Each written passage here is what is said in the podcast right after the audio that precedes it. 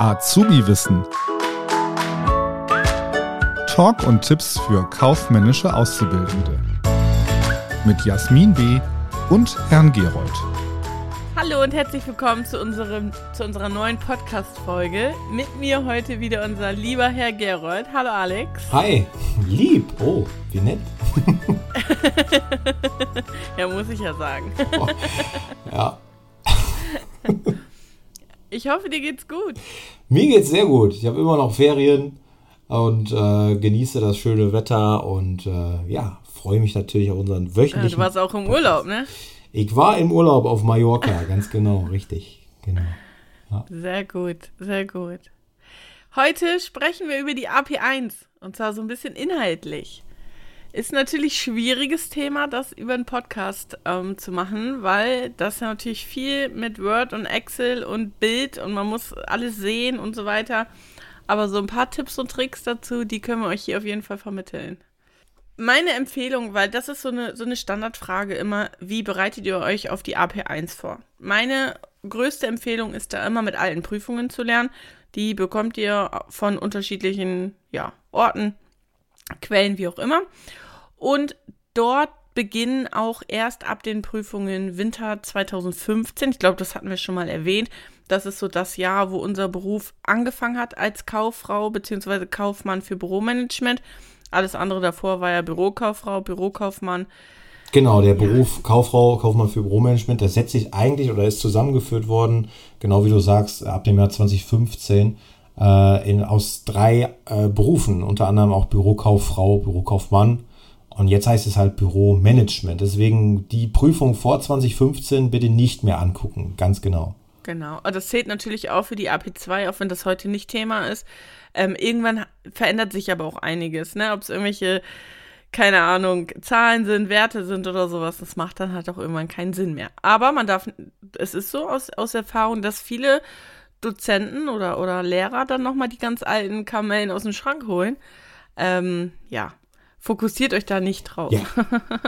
Das muss, das muss, ja, muss ich jetzt kurz einhaken, das muss ja nicht falsch sein bei bestimmten Themen. Ne? Also ich sag mal 70, 80 Prozent der Themen, die sind ja schon ähnlich beziehungsweise gleich, aber du hast völlig recht, es hat sich über die Jahre sehr, sehr viel geändert und natürlich wollen wir auch die richtige, den richtigen Ausbildungsberuf erlernen, also Büromanagement. Aber ähm, das mache ich tatsächlich auch hier und da mal. Also wenn da noch so eine alte Prüfungsaufgabe, das habe ich von meinem alten Berufsschullehrer so ein bisschen übernommen.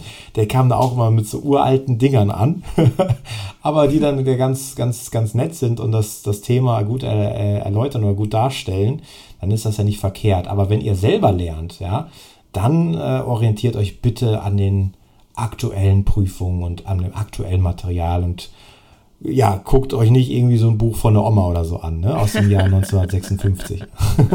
genau. Genau. Ja, was kann man so zu, zur Prüfung sagen? Wir haben ja schon so ein bisschen Allgemeines über die AP1 erzählt. Jetzt geht es aber so ein bisschen an das Inhaltliche.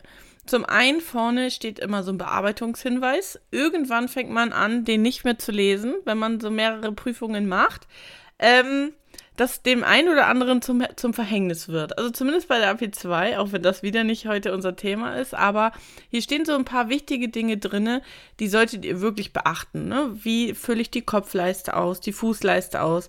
Wo kommt mein Name hin? Ähm, wie fülle ich einen Lösungsbogen aus? Auch wenn wir jetzt hier bei der AP1 keinen Lösungsbogen haben, aber bei der AP2 und das steht dann da alles drin und auch bei der Viso-Prüfung.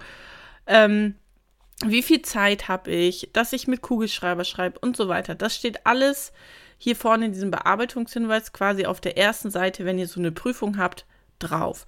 Aktuell ist immer noch so ein kleiner Corona-Hinweis gewesen. Ja, der wird jetzt aber hoffentlich demnächst dann nicht mehr dort stehen. Ab der zweiten Seite geht es dann auch schon los mit dem Copyright Design. Auch das ist immer wieder so eine Lieblingsfrage. Wie muss denn die Schrift sein? In welcher Größe muss die sein?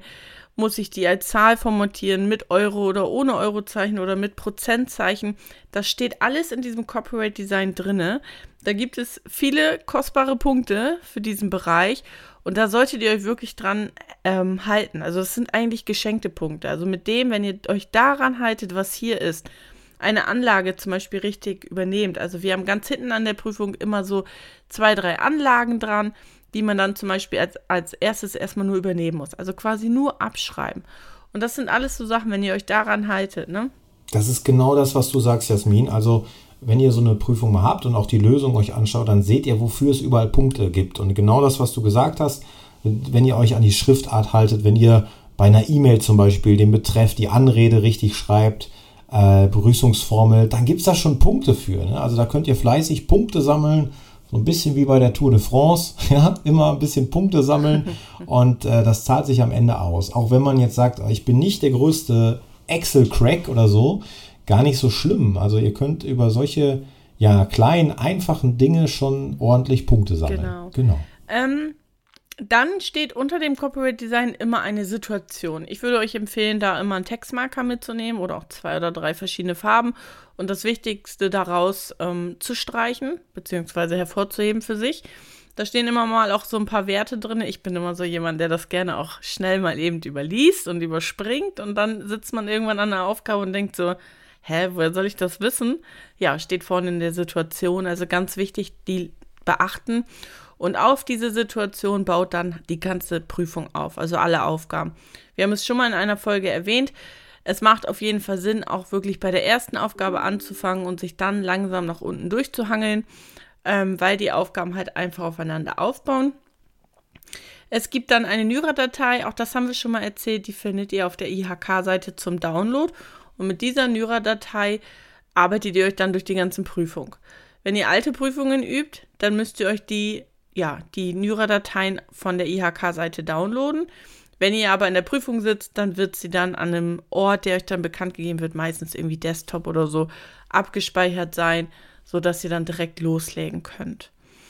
Ähm, für Excel gibt es ja Formeln, die vorgeschrieben sind oder die prüfungsrelevant sind. Also es gibt natürlich, ich weiß gar nicht, weißt du das? Gibt, wie viele Formeln es insgesamt gibt? Auf jeden Fall unendlich viele, glaube oh ich. Ne? Es gibt sehr, sehr viele Formeln, aber sehr, sehr viele, vielleicht ne? die wichtigsten, die ihr euch äh, anschauen solltet, ist natürlich der S-Verweis und die Wenn-Funktion, oder Jasmin? Ja, also auf jeden Fall S-Verweis, Wenn-Funktion, Summe Wenn, Zählen Wenn, kommt auch immer dran vor. Ähm, was haben wir denn noch? Hm, verschachtelte Wenn-Funktion auf jeden Fall. Sowas wie Summe bilden. Genau, ne? also so kleine Sachen, ne? Bezüge setzen, irgendwie Summe bilden oder was.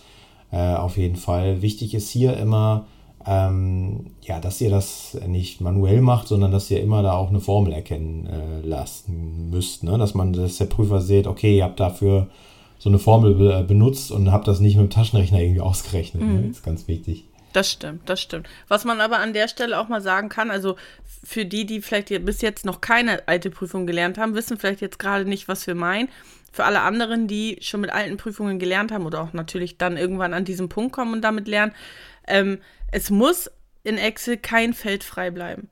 Wenn ich jetzt eine Formel brauche, zum Beispiel einen S-Verweis, und ich komme in der Prüfung da nicht drauf, ich weiß aber aus dem Kopf eigentlich, was da hin muss, weil man kann es ja ablesen. Dann zur Not schreibt es da händisch rein, weil wenn ihr nämlich nachher diese Felder braucht, um die nächste Aufgabe zu lösen, dann kriegt ihr auf die nächste Aufgabe wieder volle Punkte. Wenn ihr sie aber leer lasst, dann könnt ihr die nächste Aufgabe auch nicht machen und dann bekommt ihr für beide Aufgaben keine Punkte. Ja. Sollen wir noch kurz auf Nyra äh, eingehen, Jasmin? Nyra ist ja auch ziemlich äh, wichtig. Ne? Genau, die Nyra-Datei ist eine Datei, die von der von der IHK zur Verfügung gestellt wird, also die quasi, ja, die brauchen wir für die Prüfung. Die ist immer für alle vier Teile dann in dem jeweiligen Jahr auch, ähm, also für A, B und C und D ist eine Nyra vorhanden. Die wird vier Wochen vor, ähm, ja, un ungefähr, ne, ungefähr vier Wochen vor der Prüfung, die man schreibt, veröffentlicht. Also ihr könnt dort vorher schon mal reinschauen. Ähm, es ist sehr, sehr schwer herauszufiltern, was davon kommt bei mir vor. Es sind, ich weiß gar nicht, wie viele Dateien in dieser Nyra-Datei mittlerweile, weil die immer erweitert wird. Ähm, das ist schwer zu sagen, welche Datei dann tatsächlich auch für mich oder für, für die jeweilige Prüfung dann auch verwendet wird. Genau, also es gibt so richtige Sherlock Holmes, die vergleichen die Nyra-Dateien von, von letzten Jahren miteinander mit, mit der aktuellen und gucken, okay, was hat sich da jetzt geändert? Ist da irgendein irgendeine Datei anders und daraufhin schließt, äh, schließen die dann, okay, diesmal geht es wahrscheinlich um das Thema, weiß ich nicht, Angebotsvergleich oder so, weil da jetzt irgendwas Neues hinzugekommen ist oder so. Das ist aber wirklich, ja, also das ist schon so ein bisschen mit der Glaskugel, wo, wobei, also es gibt schon, wir hatten mal einen Kollegen, der hat wirklich, also sehr, sehr oft ins Schwarze getroffen mit seinen Vorhersagen. Das war ganz interessant. Aber wie gesagt, äh, letztendlich, was bringt euch das? Ne? Ihr wisst, ihr müsst letztendlich die Formeln, die, die kommen immer dran. Ne? Also von daher, die müsst ihr so oder so drauf haben. Und, äh, aber es ist trotzdem nicht verkehrt, sich diese Nyra-Datei, die könnt ihr kostenlos auf der IAK-Homepage äh, euch äh, runterladen und auch mal anschauen. Was wir noch gar nicht erwähnt haben, sind die Termine. Also es gibt immer einen Frühjahrs- und einen Herbsttermin. Ähm, Frühjahr ist immer so Ende März und ähm, Herbsttermin ist Ende September. Richtig. Also das sind die beiden Termine für die AP1. Genau. Haben wir noch irgendwas Jetzt vergessen? Ich glaube. nee. Ich sehe, wir sind schon wieder fast am Ende angelangt unserer Podcast-Folge. Ja. Wir haben ja schon mal so eine Folge gemacht, allgemein so ein bisschen zur AP1, worauf man achten sollte. Diesmal war es jetzt ein bisschen inhaltvoller, wie so eine Prüfung aussieht, worauf ihr achten müsst. Ähm, wie gesagt, was Jasmin gesagt hat, ganz wichtig, nehmt die ganzen Punkte mit. Achtet drauf, Corporate Design, Schriftgröße und so weiter etc. Excel, schaut euch die Formeln an. Und ansonsten würde ich sagen, wir hören uns beim nächsten Mal, liebe Jasmin, oder? Genau, bis zum nächsten Mal. Ich freue mich. Tschüss. Tschüss. Das war Azubi Wissen, ein Podcast der Marke Kiel.